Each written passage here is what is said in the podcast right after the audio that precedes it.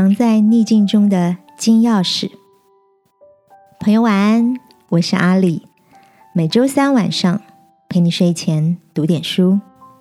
最近全球经济震荡，朋友 Joyce 跟我聊起他的理财和教养观念有个共同点，就是都倾向长期投资，不做短线。即使遇到低潮，只要把眼光放远，就不会有太大的失落感。这个说法让我想起前阵子看过的一本书《犹太妈妈给孩子的三把金钥匙》。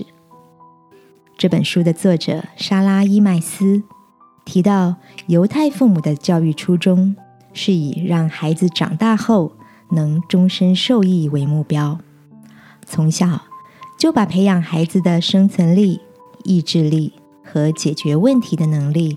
当成三把要传承给子女的金钥匙。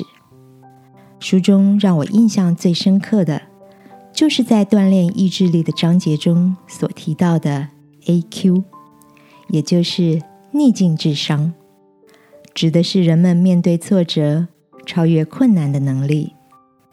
以色列的商业杂志每年都会报道最受瞩目的创业家。有趣的是。这些人都拥有超乎想象的高逆境智商，在遇到强大挫折时，始终保持乐观，不轻言放弃。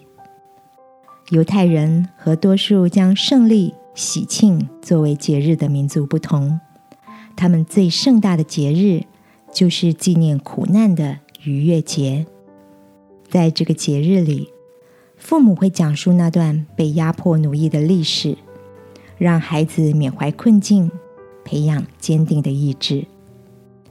亲爱的，圣经鼓励我们：四面受敌却不被困住，心里作难却不知失望。今晚，让我陪你一起来到天父面前，求他坚定我们的心，看见隐藏在逆境中那把闪闪发光的金钥匙。亲爱的天父。我知道，在每一个逆境中，都有你美好的旨意。相信在试炼之后，我必如金金。祷告是奉耶稣基督的名，阿门。晚安，好好睡。祝福你在生活的风浪中如鱼得水。耶稣爱你，我也爱你。